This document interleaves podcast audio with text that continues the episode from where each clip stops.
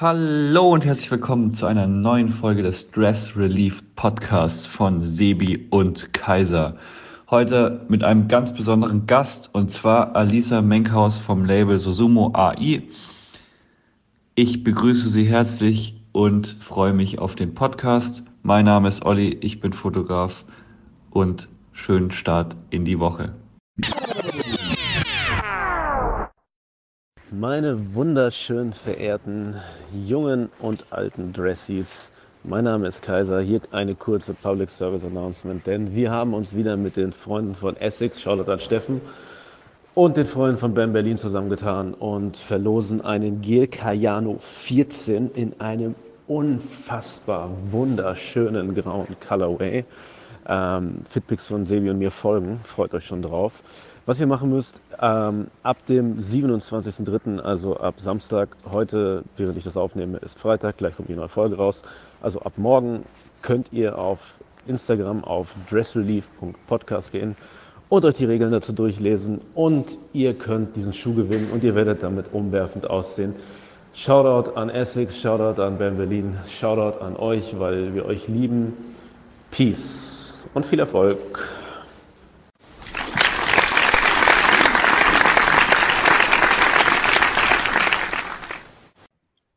Hallo, hallo, hallo, Halli. Kaiser erstmal wieder schön am Rauchen für die Soundeffekte. Entschuldigung. Wie immer. Kaiser, was geht ab? Hallo Dressies. Hallo was lieber Sebi. So ähm, ja, einiges, einiges. Es ist wieder soweit. Wir nehmen eine neue Folge auf. Ähm, wir haben ja letztes Mal ein bisschen vorgearbeitet, weswegen es mir vorkommt, als würde ich gerade aus dem Urlaub kommen und ich heute Morgen auch den ganzen Tag überlegt habe, wie man nochmal Podcasts aufnimmt. Aber nee, ich freue mich sehr. Äh, es war viel los in den letzten Wochen. Ähm, das Wetter wird langsam ein bisschen besser. Hier ich nicht. Sehr, sehr viel. Kalt. Bei euch nicht? Bei euch kalt? Nee, es ist ekelhaft. Zwei Grad. Hm, ich war heute den ganzen Tag unterwegs, weil so schönes Wetter ist. Hm. Entspannte acht Grad und naja, nicht, sonst nichts besonders Neues. Ich freue mich sehr auf den Podcast. Was gibt's bei dir Neues? Gespannt. Es gibt eine neue Jacke, die habe ich mir bei Just Bielefeld geholt. Das ist eine alte Fanta-Jacke, wo hinten Trinke Fanta draufsteht aus der Bambucha-Zeit, also ziemlich daneben, aber auch geil. Was ist denn die Bambucha-Zeit? Diese Trinke Fanta sei Bambucha-Kampagne. Oh, Anfang der 2000er. Etwas älter. Hm? Okay. Ja. Nicht schlecht. Sonst, Schöne Grüße an den Freund von Just. Und mhm. sonst bin ich sehr gespannt, was die liebe Alisa uns heute zu erzählen hat. Unsere Gästin. Ja, Hallo alle zusammen. Warte, mich, warte, du, kann, du kannst dich noch nicht vorstellen. Du kannst dich noch nicht vorstellen. Ach so. Ähm, wir machen natürlich eine ordentliche Einleitung noch. Und äh, Silvi, erzähl doch vorher, was trägst du denn heute? Eine Polo-Cap, weil meine Frisur nicht sitzt. Ja, ähm, verstehe ich. Starter New York Yankees, Pulli. Ali kriegt WhatsApp-Nachrichten. Ähm, eine Uniqlo-Hose aus Cord. Und so geile Socken, die meine Mama mir mal aus dem Chibo mitgebracht hat. Das, da ist so ein Disney-Tier drauf. Das Party Animal steht da drauf. Ist es von der Marke TCM? Bestimmt. TCM Disney Collabo. TCM ist eine Marke, die ich gerne sehr pushen würde. Definitiv. Genauso wie ich mich in letzter Zeit sehr viel mit der, ähm, ich weiß nicht, ob es eine deutsche Marke ist, mit der Marke Champ beschäftigt habe. Das ist ein äh, Turnschuh Turnschuhhersteller. Äh, aber da kommt noch mehr. Da muss ich mir noch meine Gedanken zu machen. Mhm. Gleichzeitig kann ich ja noch ganz schnell, damit wir endlich beginnen können, sagen, was ich trage. Ich trage auch der Haare wegen eine äh, Ben Davis Mütze, ein Stussy Ratten Shirt, denn die Stussy Ratte kann fast mit dem Polo Bear mithalten. Nö. Eine fast. Ne, es kommt am nächsten dran. Danach kommt dann der Wendelsport Bär und dann kommt der Sido Bär. Und es wird sicher noch ein, zwei andere Bären geben. Den, äh, warte, bitte, diese. Den Burberry Bär. Den Burberry Bär, den kenne ich nicht, aber. Der ist sehr schlecht. Noch, gibt's noch den Grimy Bär? Keine Ahnung. Und dann gibt es noch so eine andere Marke. Es gibt einen DGK-Bär, gibt es noch. Naja, gut, Egal. aber reden wir von den Bären, die halt auch cool gekleidet sind. Naja, wie dem auch sei, dazu trage ich ein paar äh, Crocs in Batik-Muster. Hm. Habe heute den ganzen Tag und deswegen muss ich das unbedingt sagen, einen Schuh getragen von den guten Freunden von Vorschuss aus München. Ganz lieben Gruß an die. Gali Grü, Sie hören bestimmt zu. Stolzer der Jörg, Besitzer. Der Jörg ist ja seines Zeichens auch dressy. Ich bin stolzer Besitzer eines 5A Straßenweiß, ein sehr schöner weißer Schuh mit grauer Sohle, auch von Kennern als äh, G-Unit Schuh in Edel bezeichnet. Ähm, bin ich sehr stolz drüber. Des Weiteren weil ich gerade drin bin und äh, Benehmen habe, deswegen meinen Hut abnehme, trage ich nicht den Hut von äh, Unfair Athletics, den ich seit einer Woche trage. Vielen lieben Gruß nochmal an Unfair Athletics, dass sie mein Buckethead Game unterstützt haben. So, äh, jetzt hätten wir das hinter uns gebracht. Ähm, wir haben jemanden da, der kreativ ist, der sau cool ist und äh, die die schönsten Klamotten macht, die ich mir vorstellen kann. Und sie ist äh, manchmal auch nett. Sie ist sehr, sehr nett. Ich erinnere mich daran, als ich sie kennengelernt habe, war das letzte Mal, dass ich eine ganze Flasche Pfefferminzschnaps ähm, auf dem Weg zu einem Club hin getrunken habe. Das heißt, wenn man mit ihr unterwegs ist, ist gute Stimmung garantiert. Ich hoffe, wir haben heute auch sehr gute Stimmung. Ähm, Gehe davon aus. Naja, erzähl du doch am besten nochmal, wer du bist. Schön, dass du hier bist, Alisa.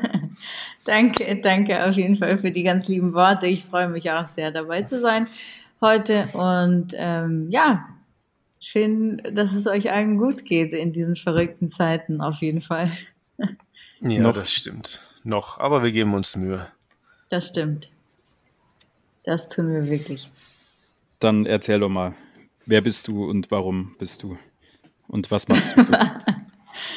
ähm, ja, also ich bin, ähm, ich bin Designerin und Gründerin von, mein, von unserem Modelabel Susumo Ai. Ähm, wir sind sehr, in, also wir inspirieren uns von der japanischen Mode sehr und ähm, haben oder beziehen Stoffe auch ähm, aus Japan. Die werden auch in Japan hergestellt und ähm, genau, momentan ist die Nachhaltigkeit sehr wichtig, deswegen ist unser Unternehmen auch sehr nachhaltig. Wir produzieren nur on demand und wenn jemand bei uns im Online-Shop bestellt, dann, was, was ja jetzt momentan nicht anders geht, ähm, außer Online-Shop, dann ähm, wird das direkt in dem Moment auch für die Person, für die Kundin, für den Kunden produziert. Genau, so mal ganz kurz zusammengefasst. Seit wann gibt es das Label? Wie viel ist dein Outfit ähm, wert? Ui, nein, entschuldige Sevi, ich habe dich und ich habe äh, keine Rücksicht genommen auf die ja, Reihenfolge, zu lange her, die gegebene Reihenfolge haben. der Dinge. Es ist so lange her, entschuldige Sevi. Alles ja, gut dran. Wie viel ist mein Outfit wert? Also ich trage gerade, ähm, ich bin nicht so gut mit den Zahlen, ähm, da ist mein Bruder dann immer schlauer, wie viel unsere Kleidungsstücke äh, kosten. Aber äh, ich trage gerade ein, ähm, ein, ein Oversized-Shirt von Susumo Ai, natürlich. Ähm, das ist wert, ich bin, ich glaube, es ist 500 Euro wert, soweit ich weiß. Mhm. genau, und äh, eine, eine weite Hose in beige und mein, äh, meine New Balance in 990. Geil. Grau. Also das gleiche wie immer. Ja, genau. Das gleiche wie immer. So bequem wie möglich. Alles am liebsten so oversized. Ja, wie hast möglich. doch recht. Jetzt darf ja Kaiser noch in, Frage stellen. In deinem, du bist ja auch immer noch in deinem Atelier und hast ja sicher den ganzen Tag gearbeitet. Da musst du dich natürlich auch bequem kleiden.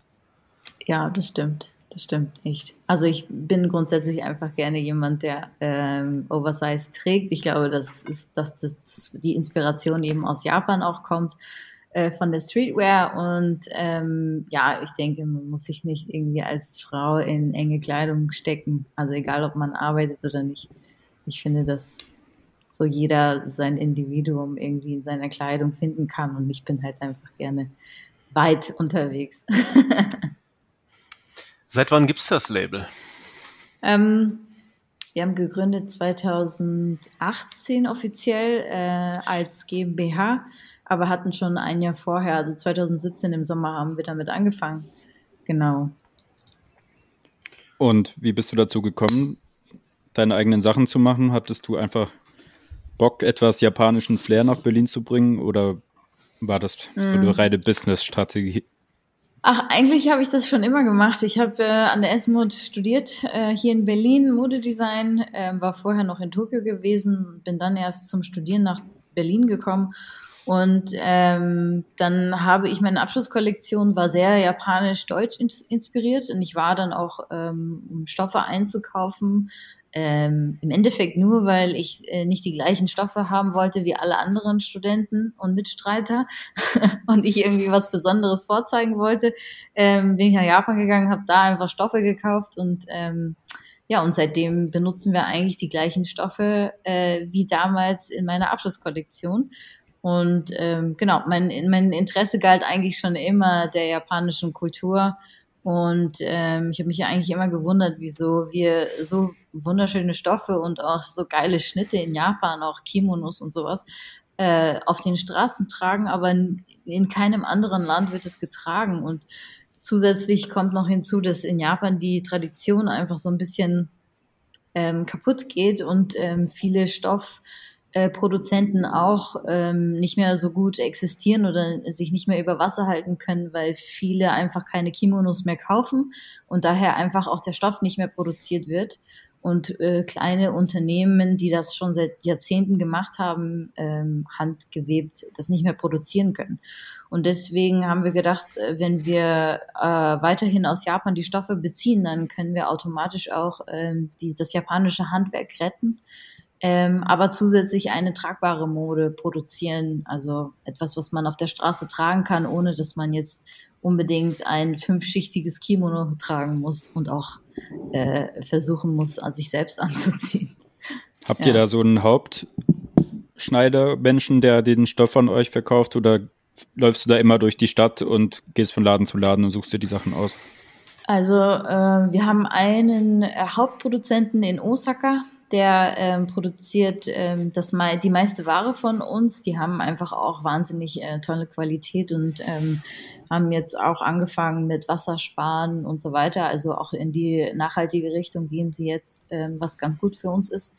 Dann ähm, haben wir auch noch aus Kyoto Stoffe bezogen. Äh, da werden die Stoffe teilweise noch wirklich mit der Hand ähm, produziert. Da geht es um ähm, diese Obi-Bells, die ähm, so Gold auch mit drin haben. Also so goldene, äh, nicht Gold, sondern so äh, goldene Feen halt. Ne? Mhm. Genau, und ähm, ja, ansonsten, ja, ansonsten war ich eigentlich auch einmal, einmal im Jahr in Japan gewesen, sowieso um meine Familie zu besuchen, aber auch eben um ähm, nach neuen Stoffen zu schauen ähm, und nach neuen Unternehmen zu schauen. Die haben ja auch wahnsinnig tolle Jeans und Canvas und so weiter. Ähm, ja, aber seit Corona ist das leider untergegangen. Ja. Mm, du hast gerade am Anfang äh, von deiner Abschlusskollektion gesprochen, die du äh, für dein Studium anfertigen musstest. Ich finde es immer sehr interessant, wenn Leute ihr Studium beenden und bin da immer sehr fasziniert von. Deswegen, ähm, wie muss man sich das vorstellen? Was für einen Umfang musst du dort eine Kollektion abliefern? Und zweitens interessiert mich sehr, was die deutschen Einflüsse waren, die du damit reingebracht hast. Dirndl. Ja, also Ähm, der umfangreichste, also die, die, die, der Umfang von einer Abschlusskollektion ist im Endeffekt nur bestehend aus, ich glaube, ich kann mich kaum erinnern, ich glaube fünf Looks oder sowas oder sechs Looks. Und da drin sind dann eben zwei Jacken oder eine Jacke, ein Mantel, ein Blazer, eine Hose, ein Rock. Also wirklich von jedem Kleidungsstück irgendwie ein Teil und natürlich dann komplett äh, in, also individuell äh, nach deinem eigenen Design und deiner eigenen Kreation. Also es gibt, es gab auch Leute, die haben sich komplett äh, ähm, Bridal oder sowas oder Kinder Kiko haben die dann gemacht und dann haben sie halt irgendwie auch auf einmal zehn Teile gehabt, aber ja, es ist auf jeden Fall sehr umfangreich und das innerhalb von sechs Monaten. Also das war schon nicht so einfach, aber ich hatte einfach das Glück, dass ich irgendwie mit meinen Stoffen herausstechen konnte und ein bisschen andere Sachen gemacht habe als die anderen äh, und war dann schon im gewissen Vorteil, muss man schon sagen. Was war eigentlich deine zweite Frage? Ähm, was der deutsche Einfluss war, den du mit den ah, ja, genau, genau. hast. genau. Ja, Dirndl, wie also ich schon beantwortet hatte. genau. Dirndl, ja. Ähm, das ist eigentlich eher europäisch. Also grundsätzlich, dass Frauen eben Hosen tragen oder dass, äh, das gibt's ja auch zum Beispiel in Paris noch nicht so lange, dass Frauen Hosen tragen oder dass ähm, ja der Anzug auch für Frauen getragen werden kann. Also mehr so in diese Richtung habe ich mich eher ähm, inspirieren lassen und dann geschaut, ähm, wie kann man eigentlich einen Anzug auch äh, japanisch aussehen lassen mit den japanischen Kimono-Schnitten oder äh, wie kann man eine Hose produzieren, die aber aussieht wie ein, ein Rock oder wie ein Kleid, das aber gewickelt wird und trotzdem, wenn man läuft, es aussieht wie eine Hose. Also Richtung bequemer äh, Street-Style äh, der Europäer oder der europäischen Frauen. Ähm, genau, als in Japan jetzt diese engen Kimonos zu tragen. Mhm. Ich habe ja auch einen engen Kimono von dir tatsächlich, aber der steht hier hinter mir in der Overkill-Box. Den werde ich, glaube ich, nie anziehen, weil es bei mir total albern aussieht. ich tausche Aber ich halte ihn in Ehren. Ich finde irgendwas. Ja, der ist sehr, sehr groß. Aber der ist, ähm, das war so witzig. Wir haben das alles an Jens angepasst. Ähm, Dazu muss man ganz Jens. kurz sagen, du hast, wie Sebi gerade angeschnitten hat, du hast eine Kollabo zusammen mit Overkill gemacht. Ja, genau. Also das war eine Kollaboration mit ähm, Overkill und Nike. Und ähm, es ging um diesen, boah, um diesen Schuh, ihr wisst es besser. Biotech. Ich weiß gar nicht mehr, Nike SB, ne? Ja, dieser Biotech-Dank. Genau. Der bunte. Der bunte, genau. Und ähm, ja, und dann haben sie mich gefragt, weil es ja, ja Japan, also weil es ja ein Schuh war, der mal in Japan ähm, released wurde und ähm, äh, sie wollten irgendwie den Release auch an Japan anlehnen und dann hatten wir überlegt, das wäre doch eine coole Idee, einen Kimono mit reinzulegen und mit Overkill äh, fand ich das sowieso schon total cool, dass wir äh, eine Kollaboration machen konnten. Ich hatte schon manchmal mit Jens oder mit äh, Marc auch darüber gesprochen, wie cool es wäre, wenn wir mal irgendwas Cooles zusammen machen und da kamen wir dann wirklich echt gut zusammen. Und dann haben wir eben äh, Jens in unserem Atelier gehabt und ähm, zur Anprobe des Öfteren und haben das natürlich alles an Jens angepasst. Und ähm, tatsächlich ist der Kimono sehr groß geworden. Also ich fand es eigentlich ganz cool, dass er so riesig ist. Und als ich den anhatte, fand ich den auch richtig, richtig cool. Hab den natürlich an den Armen des Öfteren mal umgeschlagen, damit äh, ich auch äh, eine Tasse halten konnte. Aber ähm, im Endeffekt äh, finde ich den Schnitt eigentlich ganz cool. Ja, ich auch, aber mir steht der halt überhaupt nicht. Also, Wie gesagt, wir werden irgendwas finden, äh, dass man eventuell tauschen kann. Ich habe da großes Interesse dran. das war, war aber das? jetzt nicht so ein fancy Japan-Stoff, oder? Das war normales Canvas. Oder hast du den auch aus Tokio? Oder nee, das war auch ein, das ist ein japanischer Canvas. Ah, krass. Ja. Der ja. kann was. Das war, der kann, der kann wirklich was. Ähm, primär hast du ja, wenn ich äh, richtige Informationen habe, mit Damenbekleidung begonnen. Ist das richtig? Ja, absolut. Und das ist meine Spezialisierung. Okay, das, okay, gut. Äh, das das äh, Overkill-Projekt ähm, war ja dann sicher das erste Mal, dass du da in den Unisex- oder Männerbereich gegangen bist. Oder hast du da vorher schon was gemacht? Nee, gar nichts eigentlich. Also ich habe äh, grundsätzlich schon immer sehr großes Interesse an äh, Menswear und ähm, auch grundsätzlich trage ich selber gerne Menswear, das muss ich auch schon zusätzlich sagen. Aber ähm, ja, so richtig getraut habe ich mich das einfach noch nicht, ähm, weil ich einfach wirklich dafür ausgebildet worden bin, ähm, Maßschneider für Frauen und dann Maßschneider für äh, Tailleure und ähm, eben Blazer und Anzüge eben. Und ähm, das ist halt, Menswear ist halt einfach noch eine ganz andere Kategorie und da sind die Schnitte auch wieder ganz anders und da müsste ich eigentlich von null auf lernen. Mittlerweile ist es ja so, dass wir eine Schnittmacherin haben, die, wenn ich ihr Zeichnungen gebe, die das dann umsetzt. das heißt also, im Endeffekt ähm, bin ich in der tollen Situation, dass ich gesagt habe, hier sind die schönen neuen Teile, was auch immer wir machen, Kinder, Bridal, Menswear oder Womenswear. Sie setzt es äh, ganz toll um. Ist auch eine Japanerin, by the way. Wie groß ist dein Team, das du hast? Ähm, wir sind jetzt insgesamt wir sind jetzt insgesamt noch nicht so viele. Also wir haben immer zwei Praktikanten und dann haben wir noch eine feste Mitarbeiterin und unsere Schnittmacherin ist äh, Freelance, ist immer so zwei, zweimal die Woche da. Genau, und mein Bruder und ich. Und jetzt ist es also bald soweit, dass du auch beginnst, Männerbekleidung zu machen. Ist das richtig? Das ist, das ist korrekt, ja. Wann können wir damit rechnen und was können wir erwarten? Also ähm, ihr könnt auf jeden Fall damit rechnen, dass wir so in die Stoffe sind schon unterwegs.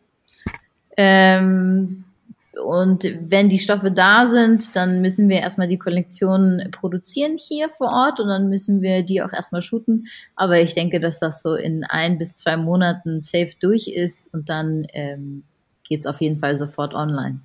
Machst du das dann auch on demand? Weil du gerade gemeint hast, du musst produzieren. Wahrscheinlich machst du dann erstmal nur die Samples, oder? Ja, genau. Also wir produzieren okay. nur die Samples.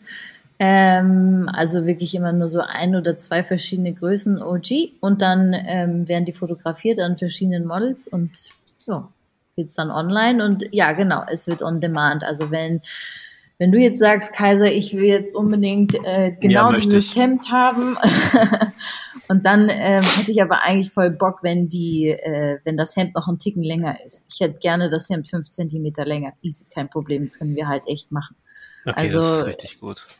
Ich finde das halt sau cool, wenn man jetzt mittlerweile einfach ein bisschen anfängt, anders zu denken. Und äh, Männer schätzen es ja sowieso sehr, dass man eher wenige Teile hat, aber dafür halt eben langlebige ähm, Kleidungsstücke im Kleiderstrang häng, hängen hat, hängen hat, genau. und ähm, ja, und ich glaube, dass, dass wir mit unseren Teilen, das sind zwar sehr Basic-Teile, aber die Stoffe sind wirklich wahnsinnig toll, die jetzt kommen. Und ähm, auch die Muster sind sehr, sehr schön. Deshalb ähm, gehe ich davon aus, dass die, dass die Jungs alle Bock haben und dann halt auch einfach sagen so, hey, ähm, irgendwie hätte ich gerne, also ich habe halt uns insgesamt so super lange Arme, hätte aber voll Bock auf das Hemd, könnt ihr das irgendwie ein bisschen länger machen. So, kein Problem. Wir machen das ja eh hier. Kannst du auch schon sagen, wie umfangreich die Kollektion für Männer werden wird? Also was wird da enthalten sein? Was für Teile? Naja, kann ich sagen. Ich muss nur irgendwie hinter mich gucken, weil ich. Äh, also wir haben auf jeden Fall zwei Hosen mhm. und ähm, ein Hemd ähm, und ein Over, also so ein Overshirt eher und eine Jacke. Also zwei, zwei Overshirts, eine Jacke, ein Hemd, zwei Hosen und dann habe ich noch sowas wie, ich weiß nicht, ob man das kennt, aber das heißt auf Japanisch Hanten. Mhm. Das ist, wenn man so auf japanischen Sommerfests geht und dann diese ähm, ähm, ist ja, etwas dicke, äh, etwas dicker, ne? Dorf. Ja, genau, das sieht man so über das Hemd drüber. Das sieht aber eigentlich aus wie so eine, wie so eine so, so Teamkleidung oder sowas. Hinten ist dann noch so ein riesiges Logo von dem, von den jeweiligen Orten drauf. Aha. Und das wird dann halt, und jeder von dem Ort hat halt dieses Teil. Und das wollen wir halt auch produzieren. Ähm, mehr so als Gag, aber das kann man dann halt easy über ein T-Shirt, Longsleeve oder eben auch über ein Hemd tragen. Das sieht total geil aus. Kann das für ein also Logo das, gar nichts Was für ein Logo würdest du drauf machen? Aber klingt irgendwie funny. Feuers, ne? Ja, voll, auf jeden Fall. Oder Wedding 65. Ja, ja, das ähm, überlege ich mir nochmal. Aber ja, wir gehören auf jeden Fall 100% zu Wedding, das muss man schon sagen. Erzähl mir bitte was über die Entstehung des Logos. Ich habe was darüber gelesen, aber ich würde mich freuen, wenn du es nochmal erzählen würdest. Ja, also das ähm, ist eigentlich eine ganz schöne Geschichte. Ähm, das, das Logo ist das Familienwappen von unserer japanischen Familie, von unserem Großvater. Ähm, und das hat insgesamt drei ähm, Papierschirme aneinandergereiht. Ähm, wenn man genauer hinguckt, dann sieht man das etwas besser. Selber fällt es einem aber nicht so direkt auf. Genau, und ähm, unser Großvater hat eigentlich schon immer an, die, an das geglaubt, was wir, mein Bruder und ich, ähm, in unserem Leben vorhatten. Und egal, was wir wollten, der hat uns immer gesagt, wir müssen einfach ähm, das verfolgen, was wir schon immer machen wollten und niemals aufgeben ähm, was wir jetzt ja auch tun. Und ähm, Susumu ist der Vorname von unserem Großvater und heißt mhm. fortschreitend. Ai, der zweite Name von unserem Unternehmen, ist der erste Buchstabe meines eigenen japanischen Namens und bedeutet Liebe. Und beide Namen zusammengesetzt ist halt fortschreitende Liebe plus das wunderschöne japanische Familienwappen als Logo ähm, ergibt natürlich die große Liebe, ne? genau. Das Wie ist dein japanischer schön. Name? Äh, ganz normal Alisa, aber im Endeffekt sind es drei Kanjis, ähm, also okay. drei Kanjis geschrieben und diese Kanjis ergeben dann jeweils noch weitere eigene Worte. Ja. Ah, wusste ich gar nicht. Mhm. Hast du direkt nach dem Studium, weil ich bin jetzt nicht genau in deiner Timeline drin, also ich weiß ja nicht die ganzen Jahreszahlen, aber hast du direkt nach dem Studium mit deiner Brand begonnen oder hast du vorher noch andere Sachen gemacht? Oh, ich habe noch ganz viele andere Sachen gemacht. Was denn so? Oh. also ich habe direkt, ähm, nachdem ich auf, also fertig war mit dem Studium, habe ich direkt als äh, Schnittmacherin ähm, bei einem Berliner Brand gearbeitet. Die haben so German Jeans gemacht. German ähm, Jeans. Ja, also super. Ähm, also sie haben mit German Jeans gearbeitet von ähm, so Cool-Arbeitern oder sowas, glaube Mhm. ich. Oh, hier ist irgendwie WhatsApp offen auf meinem Computer, das muss ich jetzt erstmal schließen. Und ähm, das ging dann aber irgendwie erst ein, nur ein halbes Jahr lang oder so, weil die Designerin sich mit dem Geld ein bisschen verirrt hatte und dann ist das Unternehmen untergegangen. Oh Gott. Mhm. Das war auf jeden Fall mein erster Job. Und danach ähm, habe ich, um relativ schnell auch an Geld zu kommen, weil ich ja arme Studentin war, äh, mich direkt bei Uniqlo beworben, weil ich dachte so, ah, da komme ich ja easy rein, da sind Ah, mein ja absoluter Traumjob. und so. also habe ich dann für Uniqlo gearbeitet, für ein Jahr ungefähr. Aber was hast du da gemacht? Ähm, ich habe die ähm, Schneiderei geleitet, also die, ähm, wie sagt man, es gibt doch diesen ähm, Umschneideservice, Ja, ja. Ähm, um die Hosen zu kürzen, gell? Mhm. Genau, da war ich in so einem ganz kleinen Kämmerchen ohne Fenster. Also es hatte Fenster, aber das war mit Uniqlo überklebt. Und, und dann habe ich einfach den ganzen Tag innerhalb von Sekunden irgendwelche Hosenkürzer genäht. Ähm, das war auf jeden Fall mein zweiter Job. Und danach ähm, habe ich mich dann äh, selbstständig gemacht und habe dann als Freelance äh, Stylistin gearbeitet, weil das irgendwie am einfachsten war, äh, an Jobs zu kommen in der Zeit. Und habe dann aber auch als Designerin für verschiedene Brands gearbeitet, eben als Freelancer. Genau, und dann ähm, habe ich irgendwann für Nobitalei gearbeitet. Das war dann so der letzte Step, bevor ich das Unternehmen gegründet habe. Und da war ich irgendwie alles Mögliche. Da habe ich als ähm, Designerin angefangen zu arbeiten. Und dann ähm, hat, sind voll viele Teammembers äh, aus, dem, aus dem Unternehmen gegangen und dann ja, wurde es wurde immer mehr Arbeit. Und irgendwann habe ich dann von Montag bis Sonntags durchgearbeitet. Und dann habe ich irgendwann zu meinem Bruder gesagt, was mache ich hier eigentlich? Und dann hat er gesagt, so, pff, weiß ich auch nicht, aber bist ja blöd, wenn du für andere Leute designst und du im Endeffekt dein ganzes Leben aufgibst, noch nicht mal genug verdienst, ne? Mhm. Und dann, ja, überleg dir doch einfach mal, was du in deinem Leben erreichen willst und dann schau mal, was du jetzt machst. Also Ja, kein dann, Shoutout an ähm, Nobitalei. Nee, also ja, ganz so ehrlich kann ich dazu nicht viel sagen. Aber ihr wisst ja, wie die Modebranche so drauf ist. Und ähm, das war wirklich äh, Modebranche Reality hoch 10 auf jeden Fall. Okay, aber äh, natürlich macht Sinn und ist loblich, dass du deinen Träumen folgst und äh, deine Visionen halt verwirklichen möchtest. Aber wie viel Prozent gab es bei Uniqlo, als du da, wenn du eingekauft hast als Mitar Mitarbeiterin? Das war eigentlich gar nicht so viel. Also ehrlich gesagt voll traurig. Also Okay. wir hatten, glaube ich, immer nur so 15 Prozent oder Ah, das so. ist Oh. ja total schlecht. Das ist wirklich Ja. schlecht. Da kriege ich ja, Ja. Dann glaub wär ich auch mehr, wenn gegangen. da einkaufe. Vor allem, du kriegst halt als erstes, wo, wofür, worüber ich mich richtig gefreut habe, du kriegst als erstes, wenn du da anfängst zu arbeiten, ein Den- Outfit ähm, umsonst. Das kannst Am- du dir dann Ganz am aussuchen. Anfang haben die ja auch eigene Kimonos gehabt, ne? Ja, genau, genau. Ah, so genau. einen hätte ich so gerne. Ich muss Aber mal das ist gucken, nur ob's- ausgeliehen. Die verkaufen die nicht. Ja, die wird es doch sicher irgendwie bei. Kleiderkreise geben. Da kriegt man doch auch so Deliveroo-Jacken oder so. Das, muss Das ich kann sein. schauen. Zum Aus? Ausgangssperre umgehen. Um vorbeizukommen und die Sachen sagen, ich muss die Sachen für die andere Filiale abholen. Bitte packt mir alle Easy Pants ein. Echt? Bist du so ein Fan von den Easy Pants? Äh, war ich, ich hatte auch insgesamt, ich habe letztes Mal nachgezählt, neun Stück.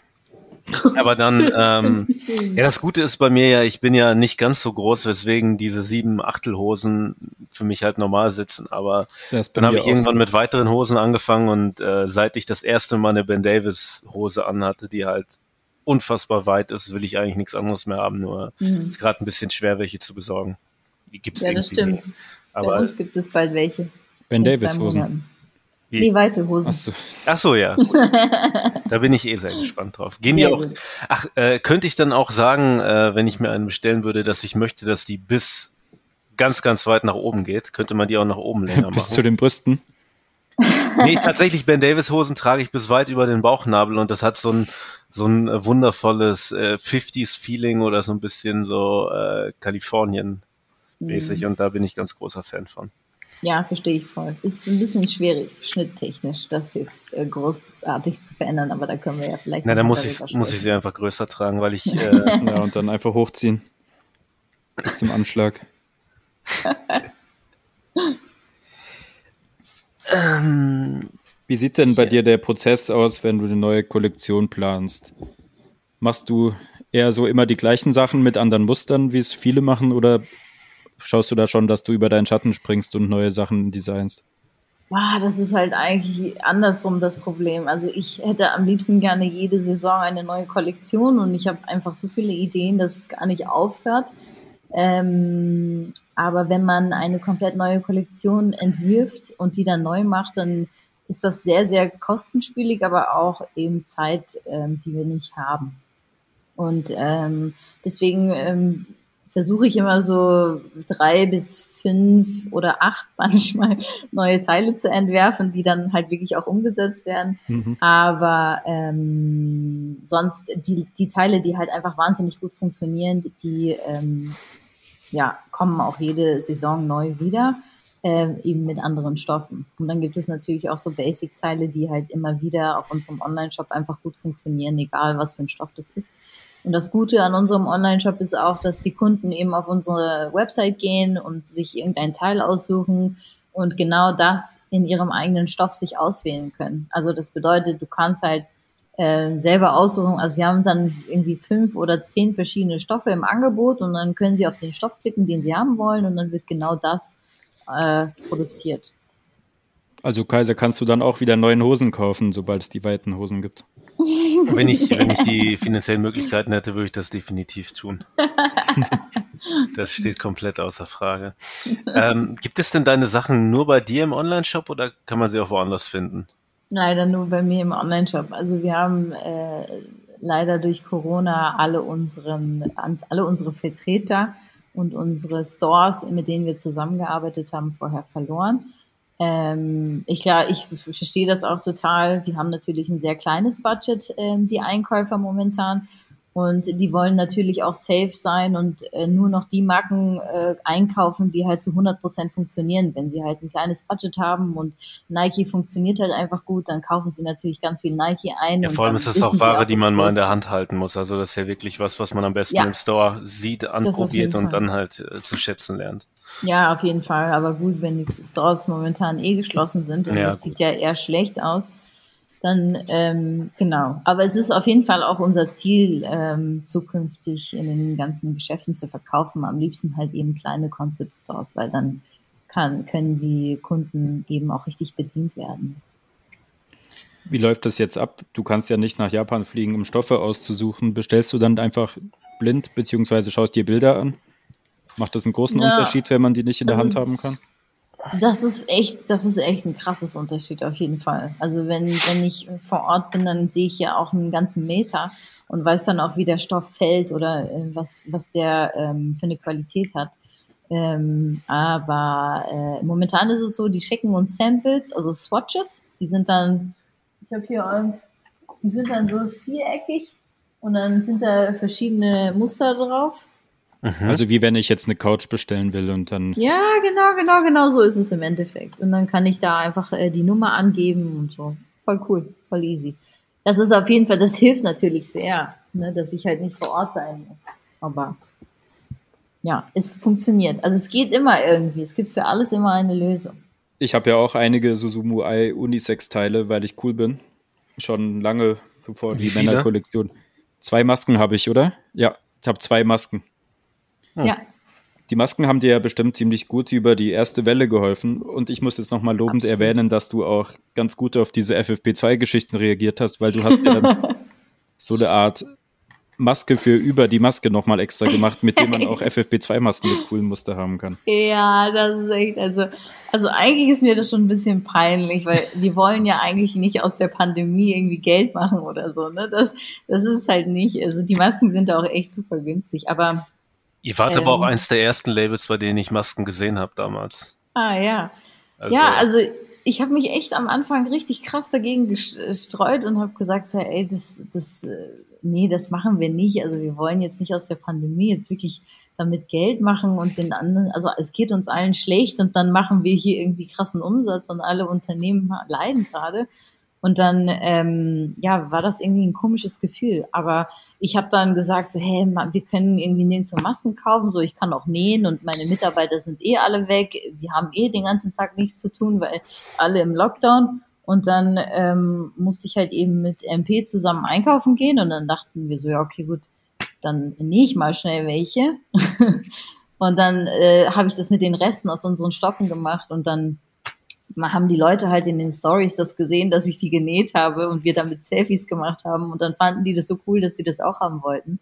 Dann habe ich irgendwie einen Tag lang so 20, 30 Masken genäht, habe die so an Freunde verschickt, weil ich dachte, oh ja, dann tue ich mal was Gutes in meiner Freizeit und schicke das irgendwie an Freunde und Familie.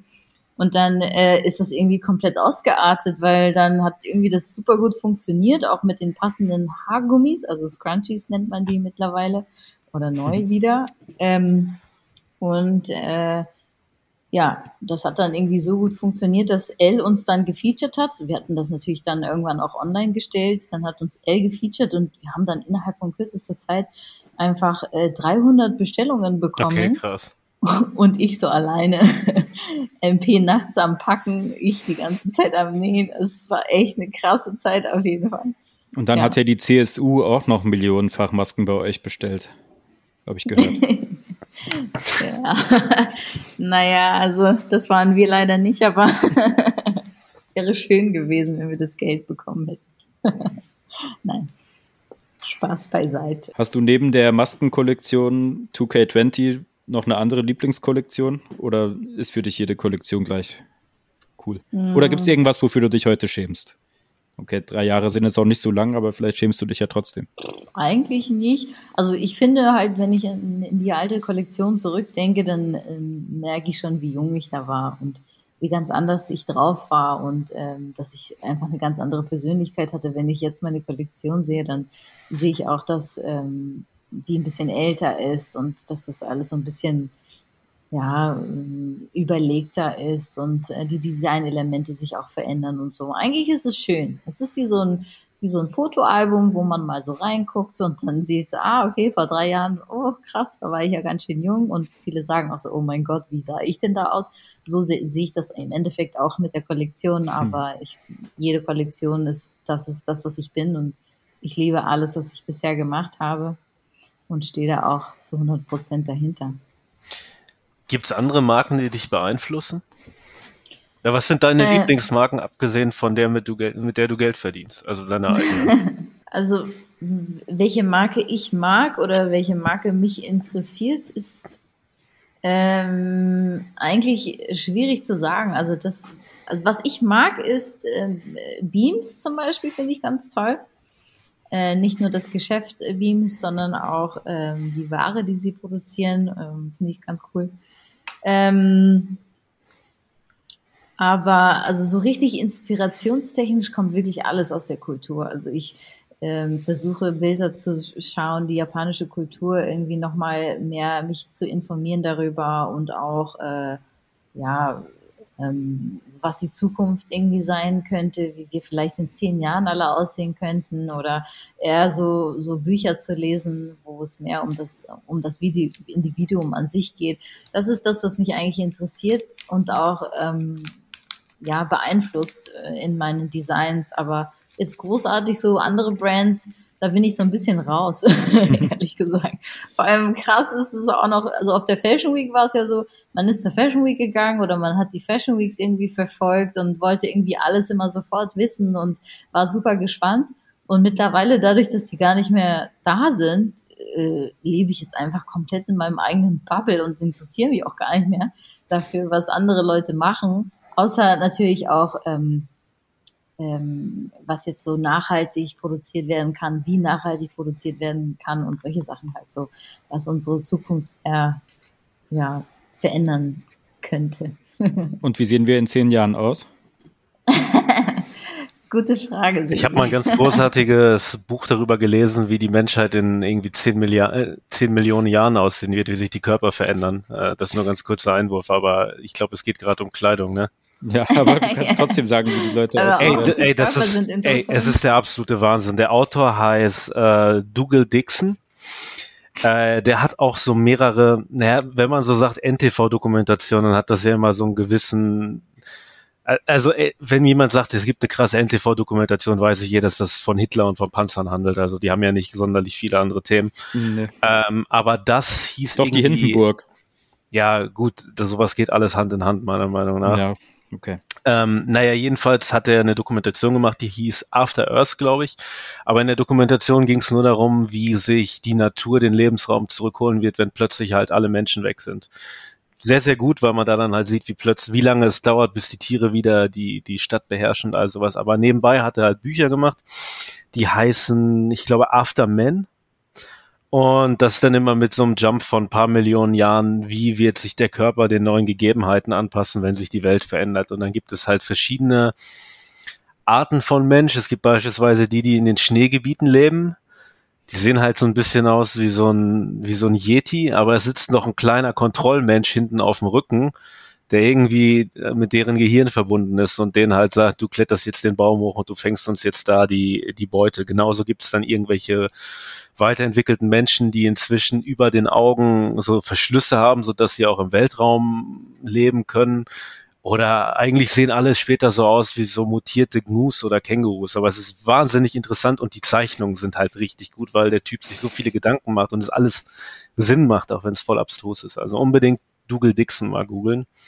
Es Dougal lohnt Dixon sich. Dudeln.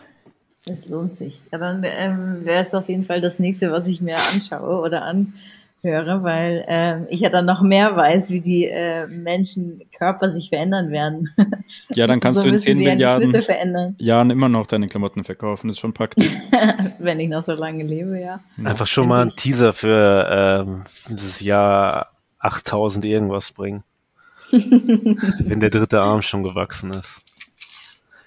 Das wäre verrückt, ja. Du hast ja also vorhin gemeint, dass du auch in Tokio aufgewachsen bist. Ja, genau. Ich als guter Freund weiß das ja, aber unsere Zuhörerschaft weiß das ja noch nicht. Ach ja, richtig. Ähm, bis wann warst du dann dort? Bis nach der Uni oder? Ja, also ich war eigentlich gar nicht so, so lange. Ich bin in, in Tokio geboren und bin dann aufgewachsen in Tokio, bis ich zwölf Jahre alt war ungefähr. Und dann sind wir nach Deutschland gezogen. Ähm, mein Vater ist übrigens auch Deutscher, meine Mutter ist Japaner, nur so zur Info. und ähm, ja, und dann ich, war ich in der Schule, habe dann Abitur gemacht in Deutschland und irgendwann äh, bin ich dann wieder zurück nach Japan gegangen, war dann auch äh, anderthalb Jahre ungefähr in Japan gewesen und habe dann mich äh, für das Studium entschieden, aber in Berlin, weil ich einfach Lust hatte, noch ein bisschen mehr Deutsch ähm, zu sein, in Deutschland irgendwie zu verbringen. Also ich hatte ja eigentlich wirklich seit der Geburt war ich mehr Japanerin, habe auch äh, besser Japanisch gesprochen und ähm, kannte auch die deutsche Kultur irgendwie gar nicht so richtig. Und dadurch, dass mein Vater aber sehr darauf beharrt hat, äh, gutes Deutsch zu sprechen und auch äh, eine deutsche, die deutsche Kultur richtig zu kennen, äh, war es mir dann doch wichtig, irgendwie in Deutschland zu studieren. Also Bier und Schweine. Und die Freiheit.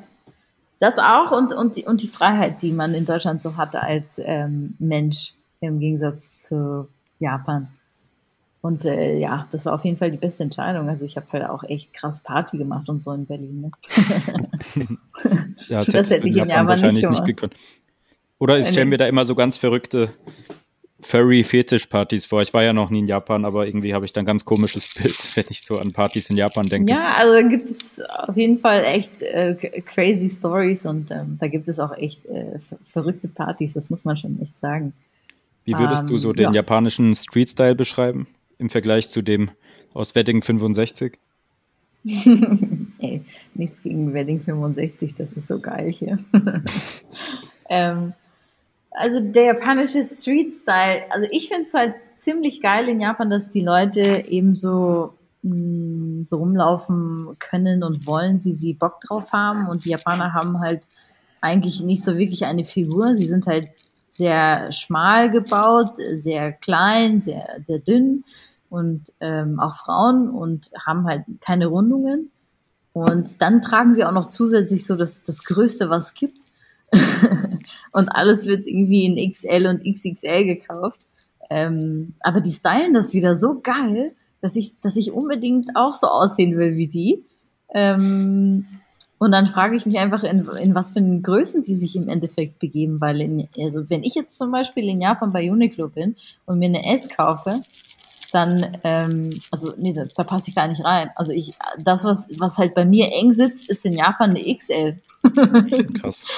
Deshalb, also es ist, glaube ich, auch gar nicht so einfach, äh, so viel Oversized-Sachen zu finden. Oder die Frauen tragen halt einfach Männersachen.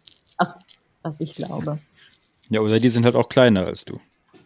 Ja, auch das, ja, genau. Das, so wie der das Kaiser. Ist natürlich eine ganz andere Nummer, ja. Wenn der Kaiser meine Hosen anziehen würde, würden die auch bis über den Bauchnabel gehen. Ja, du bist ja auch äh, in gewissen Weisen größer als ich. Aber als ich damals das große Glück hatte, mal für einige Tage in Tokio zu sein, dort konnte ich mich sehr, sehr gut einkleiden, weil das war auch die Zeit, da gab es noch kein Uniqlo in Europa und da bin ich durchgedreht, Ach, weil ich dort das erste Mal ein Uniqlo betreten habe. Ja, stimmt. Und äh, zu der Zeit gab es auch noch kein Instagram Deswegen gibt es auch nicht so viele Fotobeweise davon, dass ich dort war. Aber ich habe damals im Hypebeast Forum gepostet, dass ich mir Uniqlo-Sachen gekauft habe und jeder hat gedacht, dass jetzt in Europa einer aufgemacht hat und mein Postfach ist explodiert. Aber ähm, so Gott will, werde ich da bald auch mal wieder hinkommen. Ich freue mich auf jeden Fall sehr darüber. Ja, Eines Tages, wenn Herr Corona darüber, sich vom Acker gemacht hat. Ja. Oder, Herr ja, oder Frau Impfung in uns drin ist. Ja, das ist auch eine andere Geschichte. Ja, es dauert alles noch ein bisschen. Ich bin sehr gespannt. Gibt es denn, nachdem du äh, schon eine Overkill-Kollabo hast, hättest du Interesse, mit anderen Brands noch äh, in Zukunft Projekte gemeinsam zu machen? Ähm, ja, super gerne. Also ich bin da ähm, kollaborationstechnisch sehr, sehr offen. Und Kann jetzt aber nicht genau sagen, welche. Das wäre meine, jetzt nämlich meine nächste Frage. Was wäre denn deine Traumkollabo? Würdest du gerne mal einen Schuh machen zum Beispiel? Ähm, also Schuh wäre dann wahrscheinlich ein Sneaker, gell? Hm, muss ja nicht zwangsläufig sein. Was dir halt gefällt, das ist deine eigene Marke. Die Balance 990, machen, was du möchtest. Also das äh, 990, ja genau, da würde sich der MP natürlich sehr krass freuen. Äh, Nein, also ähm, wir haben äh, so Schlappen gemacht mit einem, äh, mit einem nachhaltigen Unternehmen aus Österreich, Cessitails heißen die Mädels. Und ähm, da haben wir einen Frauenkollektiv in, der, in Marokko unterstützt, ähm, weil sie vor ihren Männern geflohen sind und ähm, dort ein neues Zuhause gefunden haben und dort diese Schuhe produzieren. Da haben wir dann unsere Reststoffe hingeschickt und da haben sie dann diese schönen Sandalen gemacht. Die gibt's auch bei uns im Online-Shop, nur so zur Info. Ähm, sind das traditionelle das marokkanische Sandalen gewesen? Ja, oder? genau, genau, genau. Ah, okay. Die sind dann so Mules heißen die, die sind so spitz vorne. Ah, okay. Die sind eigentlich ganz cool geworden und ähm, das hat mir sehr viel Spaß gemacht, auch mit den Mädels. Ähm, ansonsten, also ich arbeite gerade ähm, momentan auch als Freelancer für ein, für ein japanisches Unternehmen, ähm, die heißen Koyo Bier. Die fangen jetzt gerade erst Bier? an mit ihrem Release. die machen, die machen äh, kein Bier, sondern die machen, ähm, oder die, ähm, wie, wie heißt das, wenn man, wenn man ein Label wieder äh, vom Toten aufstehen äh, lässt? Eine Relaunch? Neu. Ja, genau, genau. Die machen einen Relaunch mit ihrem, äh, mit Koyo Bier. Das ist ein äh, Tischtennis-Label. Ah, davon habe ich schon gehört tatsächlich. Genau, genau. Und ähm, die bringen jetzt auch die Schuhe raus. Also ich könnte mir natürlich sehr gut vorstellen, dann irgendwann mit den Jungs äh, eine Kollabo mit uns zu machen. Ähm, und alles, was die produzieren, wird halt auch in Japan produziert und unterstützt auch kleine japanische Unternehmen. Was Haben die nicht sehr, sehr schöne äh, Trainingsanzüge auch gemacht? Die machen wir gerade, also die Designs. Ah, okay. Für die ich habe da vor, vor einigen Monaten mal eine PDF zugesehen, wo Bilder davon waren. Ist schon etwas her, ah, aber ja. fand ich großartig. Cool. Sehr cool. Ja, schön, dass du schon Einblick dazu hast. Ähm, ja, also seid auf jeden Fall da gespannt. Das wird natürlich auch sehr, sehr cool in der Menswear, Streetwear Branche. Was Neues. Was sind Tischtennisschuhe? Ansonsten, ähm, das, das, sind, glaube ich, einfach nur Sportschuhe. Aber okay. der Ogimura heißt der. Das ist so ein Tischtennis-Star in Japan gewesen. Und er hat äh, mit, sein, mit seinem eigenen Namen ein Tischtennis-Brand gegründet, ähm, wo er dann äh, Klamotten und auch ähm, Schuhe und Tischtennisschläger und alles Mögliche damit ähm, verkauft hat mit seinem Brand. Und er selber hat sie halt natürlich immer getragen, weil er das am bequemsten fand und hat dann äh, ein Patent und sowas für die Schuhe gehabt. Und genau, ja, die bringen das jetzt einfach wieder raus. Aber im Endeffekt sind es einfach nur Schu Sportschuhe, Turnschuhe. Sneaks. Nachdem du gerade schon gesagt hast, dass äh, du traditionelle marokkanische Sandalen gemacht hast, gibt es weltweit irgendwelche Kleidungsstücke aus anderen Kulturen, die dich besonders ansprechen?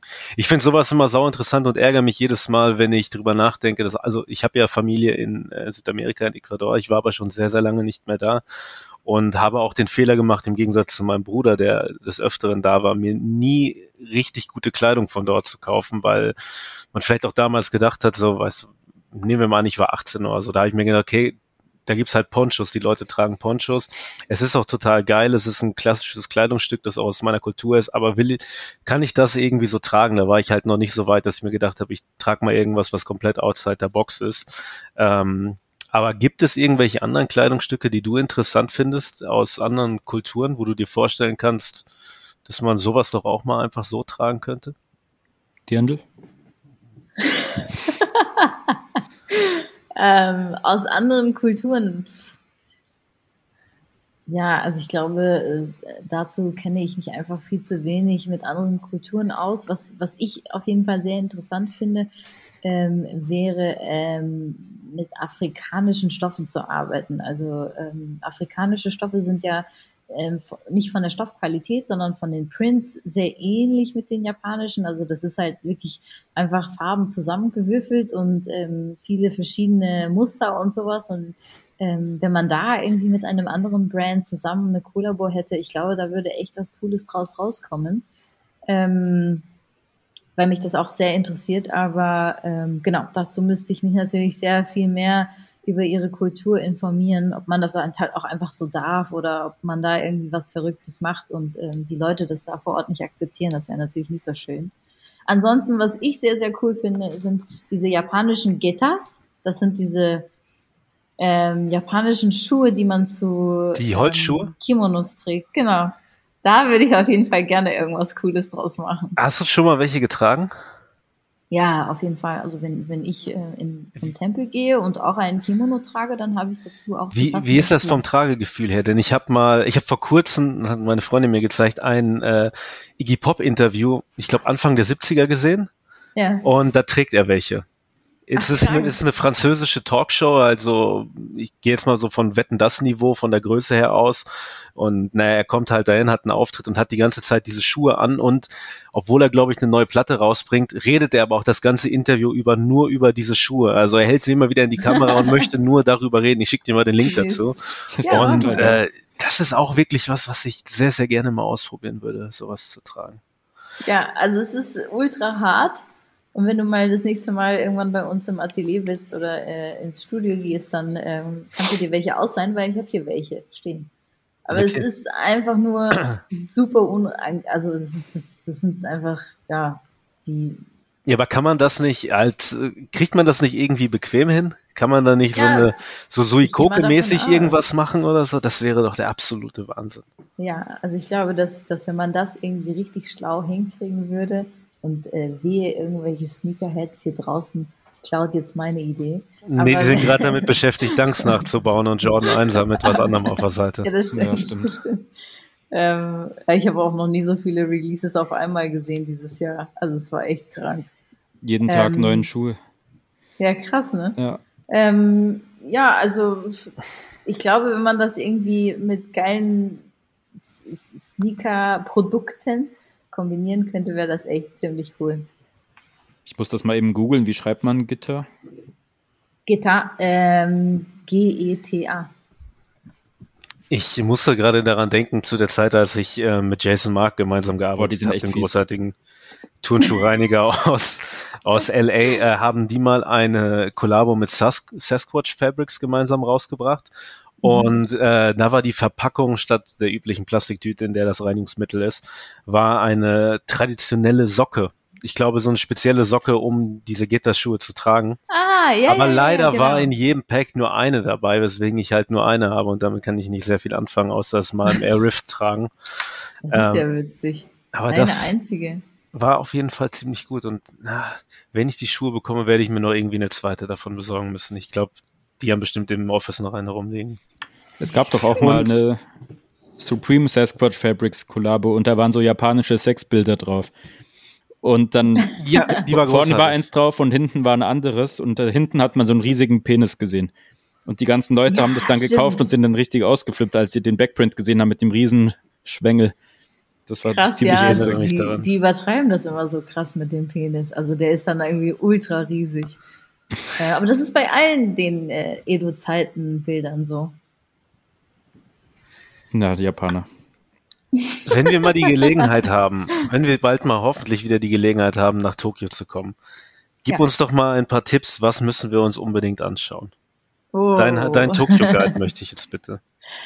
Okay, ähm, das hättest du mir natürlich früher sagen müssen. Dann muss ich jetzt äh, sehr tief in mein Gehirn graben, weil ich schon so lange nicht mehr da war. Ähm, also, egal wo man ist, esst einfach so viel ihr könnt. egal ob 7-Eleven ist oder irgendein anderer Family Mart oder so. Also das sind so Convenience Stores, heißt das, glaube ich, ne? Mhm. Ähm, und da gibt es einfach schon die geilsten Sachen ever. Ähm, und da würde ich mich auch wirklich komplett durchprobieren, auch wenn die Verpackungen weird aussehen. Alles schmeckt einfach wahnsinnig gut. ähm, ja, und ansonsten ich glaube, ähm, was viele Leute noch nicht so gut kennen, außer man folgt irgendwie Adrian, ähm, sind halt diese Tonkatsu-Geschäfte. Diese, Schnitzel. Dieses, äh, genau, das ist sowas wie äh, Schnitzel, nur auf äh, japanische Art und Weise. Also das äh, würde ich auf jeden Fall sehr empfehlen. Und ansonsten ähm, gibt es den Stadtteil Shim Shimokitazawa. Mhm. Da sind ganz viele äh, Second-Hand-Stores äh, in Japan und die verkaufen, dadurch, dass die Japaner nicht so gerne Second-Hand tragen, ähm, ist das natürlich äh, das Größte für alle Europäer oder andere Länder, die da äh, Urlaub machen. Ähm, Menschen, die äh, Bock auf so richtig geile Qualität haben, aber eben auch Sachen, die man nicht mehr in die Hand kriegt. Also so Barbour-Jacken oder Burberry-Mäntel, die einfach äh, immer noch so aussehen wie vor 50 Jahren oder so und ähm, die einfach auch wahnsinnig gut erhalten sind. Das Problem ist nur, dass die Größen sehr klein sind. Also du Kaiser, du hättest wahrscheinlich Glück, äh, da einiges zu finden. Ähm, ich bin gar nicht so großartig nicht. kleiner als Sebi. Eigentlich sind wir gleich groß, glaube ich. Ich bin 1,76 Meter. Ich dich gerne auf. Nein, aber du, du bist doch nie im Leben 1,76 Meter. So klein gesagt. Ja, gut. Bin ich ja auch eigentlich. Ich bin zwar der Größte bei uns in der Familie, aber ja, ich weiß um meine Größe. Kennt ihr dieses Video von Nigo bei Complex, wo er seinen Kleiderschrank vorstellt und da sind auch irgendwelche 100 Jahre alten Levi's Jeans und alles in so krasser Plastikfolie und irgendwelche verrückten Stussy-Jacken? Ja, kenne ich. Ich habe okay, ganz, ja. ich habe damals, bevor ich das erste Mal in, äh, bevor ich damals in Tokio war, habe ich mir meine Sendung angeschaut, die äh, Japanorama heißt, aus dem britischen Fernsehen und da wurde auch mal von Nigo die, das Haus gezeigt mit der Garage, die direkt am Wohnzimmer ist und seiner gesamten Sammlung an allem, was alt Hat ist alle. und was ganz großartig ist. Eine ganz, ganz tolle Sache. Und äh, was ich echt lustig fand, du hast es ja vorhin äh, angesprochen, als du von deutschen Jeans gesprochen hast und dass die irgendwie aus dem Kohlebergwerk oder so sind. Eigentlich gibt's ja echt viel, gibt's echt deutsche Mode, die man mal mit einem mit einem anderen Blick betrachten könnte. Ich meine, ich habe halt im Ruhrgebiet gewohnt und entsprechend war ich natürlich auch mal im Bergbaumuseum, wie jeder anständige Bewohner des Ruhrgebiets. Und da konnte man halt auch im äh, ja? ja, auch im Bergbau, ja, mein Vater interessiert sich immer sehr für solche Dinge. Okay, aber du hast nicht dort in der Nähe gewohnt, du warst nur so mal da. Nein, wir waren wirklich nur vor Ort. Ja, okay. Genau. Auch mit diesen, wo man dann, wo es so wirkt, als würde man äh, irgendwie 100 Meter tief in die Erde fahren, obwohl es irgendwie nur 10 sind. Und die, Tem ja, genau. und die Temperatur ist, ist, da unten irgendwie 60 Grad. Ja, das ist schon sehr, sehr interessant. Und im Giftshop kann man halt so äh, diese klassischen, diese Kumpelbekleidung kaufen halt, diese Hemden, die die getragen haben, auch solche Jeans und solche Tücher. Mhm. Ja. Äh, aber ich hatte damals dann doch nicht, war ich nicht bereit, mehr sowas zu kaufen, als ich mal da. Aber könnte man sich mal anschauen, ist ganz interessant eigentlich. Auf jeden Fall. Und ich glaube auch, dass Workerware einfach grundsätzlich ähm, in vielen Ländern einfach gleich ist. Ne? Es ist ja Funktionsware immer noch. Und ähm, Workerware ist ja also sehr europäisch inspiriert. Ne? Die ganzen Japaner, die haben das dann für sich äh, selber übernommen und finden das mega geil. Und äh, alle japanischen Brands äh, beruhen sich so ein bisschen auf diese Workerwear und Military Style. Ähm, aber im Endeffekt kommt das ja wirklich von hier. Ne? Also das äh, vergessen wir ja oft. Da ist was dran. Also ähm, anstatt die 6000 Euro Wisdom-Jacke lieber mal die 3 Euro alte Kumpelwäsche aus, aus dem Pott kaufen. kaufen da alte Workerwear und äh, ja, wieso eigentlich nicht? Ich hatte letztens das Glück, ähm, einen Tag bei dir im Atelier zu verbringen, als ich dort an einer Kampagne für HV gearbeitet habe. Übrigens, ja. ähm, wer Interesse daran hat, ich habe einen schönen Artikel über die Lacoste Polaroid Kollabo geschrieben, kann man bei HV lesen. Und ich habe das Konzept für das tolle Shooting und Video gemacht, unbedingt anschauen. Naja, ich hatte das Glück, da bei dir im Studio zu sein und ähm, als ich an diesem Konzept saß, habe ich äh, sehr viel, also ich habe sehr viel an so 90er-Vibe gedacht. Ich wollte halt äh, mit Polaroid so ein bisschen Jugenderinnerungen darstellen. Und da ist natürlich für mich das Thema 90er ziemlich groß gewesen. Und ich habe sehr viel Musik dabei gehört. Und ich war sehr überrascht, als ich bei dir im Studio war, dass du die ganze Zeit die Musik laufen hattest, die ich eigentlich im Hinterkopf hatte für das Shooting, um Leute halt in Stimmung zu bringen. Ähm, was für ein großer Faktor ist Musik für dich beim Kreativsein? Sehr groß, sehr, sehr groß. Also alles, was du da gehört hast, äh, 90er Hip-Hop, Oldschool. Die wahrscheinlich nur Tupac, mal, oder? ja, so ein bisschen Mix, ähm, ja. Weil bei euch im Tupac Auto läuft auch immer nur B. Tupac. sogar. ist das wirklich so, dass bei dir nur Tupac ja. läuft? Nein, nein, nein. Also es ist, das ist nur das, was Sebi denkt. Es gibt nämlich nee, kaum also jemanden, den ich ja mehr lieber als Tupac. Aber es läuft schon viel Tupac. Nein, also ich, das stimmt, aber ich, ich höre grundsätzlich einfach sehr, sehr gerne ähm, 90er Hip-Hop. Einfach oldschool in, in allen Bereichen, also wirklich auch egal welcher Rapper. Auch wenn B.I.G. und Tupac äh, eine andere Geschichte erzählen. ähm, und man sich ja scheinbar für einen von denen entscheiden muss, tue ich aber nicht. Und, ähm, Aber wenn, wäre es eh für Tupac.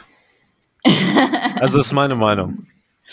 Und ähm, ja, auf jeden Fall. Also das ist das ist super super wichtig für mich. Äh, meine Praktikanten, die sehr sehr jung sind, äh, die verstehen das teilweise noch nicht so ganz. Und äh, um, um, um die Liebe für sie äh, ändere ich auch manchmal die Musik äh, auf diese neue Musik. Aber ähm, ja, grundsätzlich höre ich nur das und ich bin auch irgendwie mit meinem menschlichen Dasein in den 90ern hängen geblieben.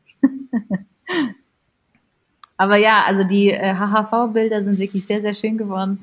Die Tiana und ich sind ja sehr dicke und sie hat äh, mir da ihre Fotos gezeigt und das waren wirklich eine sehr, sehr schöne Polaroid-Fotos-Geschichte. Ähm, sehr, sehr schöne Kampagne. Ja, ich glaube, darauf wollte Kaiser auch hinaus, dass er hier sich noch ein Dope abholen kann. Etwas, ba etwas Bauchpinsel noch am Abend.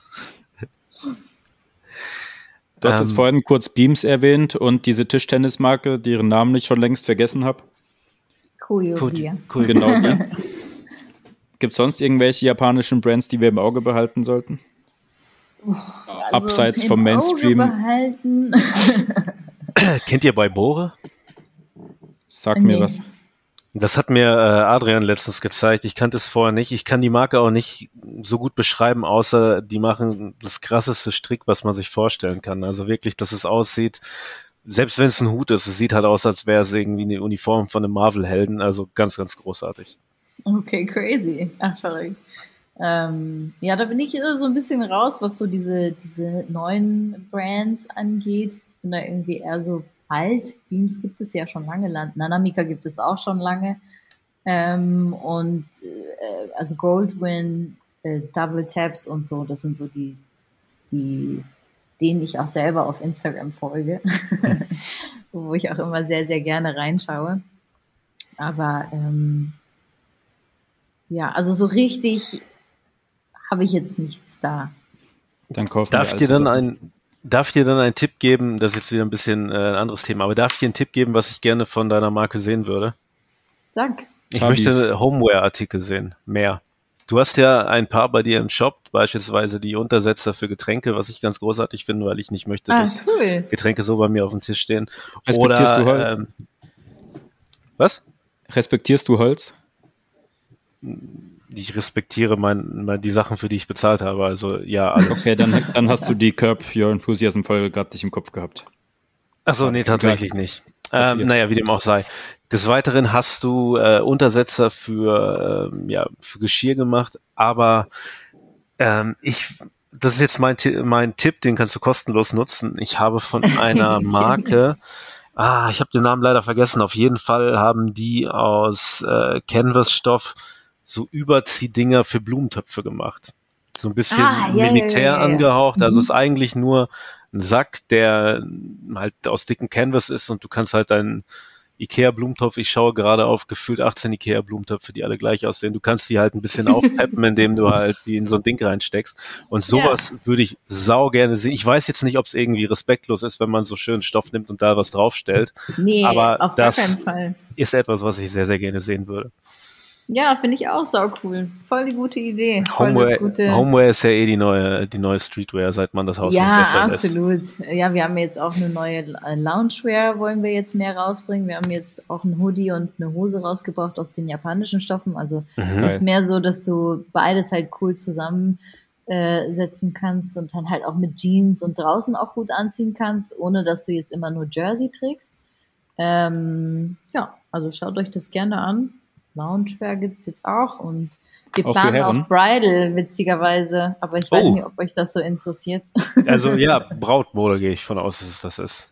Ja, genau. Ich habe nämlich ähm, jedenfalls, äh, seit ich die PDF für unseren Podcast fertig gemacht habe, es gibt gerade leider gerade keine Fashion Week, aber sobald es wieder losgeht, ich werde das an jede Modenschau schicken, dass ich da irgendwie teilnehmen kann, dass Sevi da irgendwie mit mir sich, äh, weiß ich nicht, Silvia Gockel oder irgendwie sowas anschauen kann. und genauso bin ich auch an Brautmodenschauen interessiert. Meine, meine Freundin und ich, wir schauen uns immer alte Modenschauen an und ich glaube, das ist schon ganz cool. Wie, wie sieht denn das Brautkleid aus, wenn du es machst?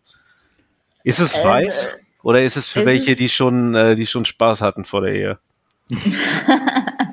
also es ist, es ist auf jeden Fall weiß. Es ist nicht weiß-weiß, sondern es ist mehr so off-white. Mhm. Ähm, Hype. Und alle Teile werden aus, unserer, ähm, aus unseren japanischen Stoffen hergestellt, eben aus dem japanischen Kimono-Stoff. Und ähm, das sind im Endeffekt äh, so ein Baukastensystem. Also man kann sich dann einfach einen Blazer oder eine Jacke oder ein durchsichtiges Top äh, vorstellen, darunter dann irgendwie ein Top oder ähm, ein Kleid irgendwie aussuchen oder ein Rock oder eine Hose. Und das sind halt einfach so ein paar Teile, die wir anbieten. Das ist auch ähm, mehr so, wenn es ein Blazer ist, dann ist es etwas zum Wickeln. Wenn es ein Kleid ist, ist es zum Wickeln. Es ist sehr japanisch angehaucht auch. Und ähm, was zusätzlich noch dazu kommt, ist, wir würden das gerne nicht verkaufen, sondern eher ähm, leasen, also Rental. Mhm. Äh, so viel Englisch. Mhm. Was heißt denn das auf Deutsch? Verleihen, vermieten. Ver verleihen. Vermieten, vermieten, ja. genau. Verliehen, ver verleihen, vermieten, genau. Also dadurch, dass halt viele Frauen eigentlich nur einmal so ein Teil anziehen, aber im Endeffekt nie wieder und dann werden die es nicht los und dann zahlen sie so viel Kohle dafür. Das ist alles nicht nachhaltig. Und wenn man sagt, hey, wir wollen aber nachhaltig sein, dann muss man doch irgendwie ein bisschen anders denken, auch Richtung Bridal. Und ähm, genau, deswegen wollen wir diese Basic-Teile, die man ja theoretisch nur noch äh, großartig beim Standesamt äh, zeigen kann, weil man ja eh keine großen Hochzeiten feiern kann, wollen wir die auch ähm, zum Vermieten rausgeben. Würde es, besteht auch die Möglichkeit, dass du dann auch neben Bridalwear auch Groomswear machst, also direkt das, was der, der Herr tragen kann zur Trauung? Der sogenannte das, äh, Bräutigam? ich mir theoretisch schon vorstellen. Ähm, das ist bisher noch nicht geplant, aber äh, wenn, dann wäre es ein Kimono-Outfit für den Mann. Mhm. Aber es wäre dann nur ein Teil, also ein, ein Anzug. Ich könnte mir allerdings auch vorstellen, dass es wirklich sehr interessant wäre, wenn du mal ein, äh, also ein, ein klassisches Sakko machen würdest aus solchem Stoff. Naja. Mhm. Denn ähm, ich, ich, glaube, ich glaube, es juckt niemanden und Sevi und ich haben auch nichts unterschrieben, dass wir irgendwie da nichts drüber reden dürfen. Aber Sevi und ich hatten letztens Market Research Talks mit einer Agentur und es ging um das Thema Stimmt, Preppy. da war ja was. Und äh, da habe ich unter anderem lange mit denen darüber gesprochen, wie es ist, wieder äh, Sakkos zu tragen. Und äh, das ist auf jeden Fall was, was ich mir, ja, was so zurzeit mein Hobby ist. Also mein größtes Sakko Hobby ist zurzeit mal, Ja, es gibt halt nicht viel zu tun, ne? Und Podcast hat jetzt auch nicht Priorität. Das stelle ich dann, Dann dass ich so zweimal in der Woche hinkriege, einen Sakko zu tragen, stelle ich das halt da drüber. Und ähm, naja, jedenfalls äh, war sehr interessant dieses Gespräch. Wir haben uns über viele Marken ausgetauscht und eine der Marken, die ich zurzeit wirklich am meisten feiere, auch wenn ich nichts davon habe, ist eine US-Marke namens Rowing Blazers, die ursprünglich, wie der Name schon suggeriert, damit begonnen hat, ähm, Blazer zu machen, wie die halt wenn so, von so Rowing-Teams von Harvard getragen wurden.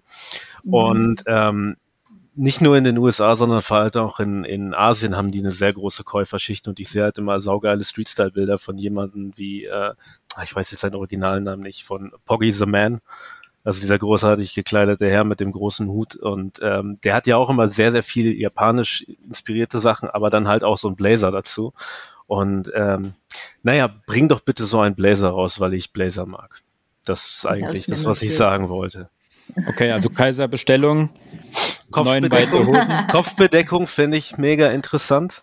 Schließlich ist die Kopfbedeckung auch immer eine sehr gute Werbung. Ähm, der Tipp geht auch aufs Haus. Ja, also wir haben hier Bucketheads Holzschuhe. da. Aber ja, Bucketheads für Menswear kommt auf jeden Fall auch natürlich mit der Männerkollektion. Bucketheads Ganz für Männer. Ich schaue mit Bucketheads super scheiße aus. Ja, Hast du zufällig Ja. welche, die du nicht brauchst? Kann man auch nicht schön reden. Nur den, den du auch hast. Den Ach Vans. so, den, den abgefahrenen. Ja, den Handtuch, neongrünen Handtuch Buckethead. Den mir die Ah, ja. Homies von HV gegeben haben. Vielen lieben Dank. Also ich fand's süß. Der steht mir aber leider nicht. Ich sah komisch aus. Leider.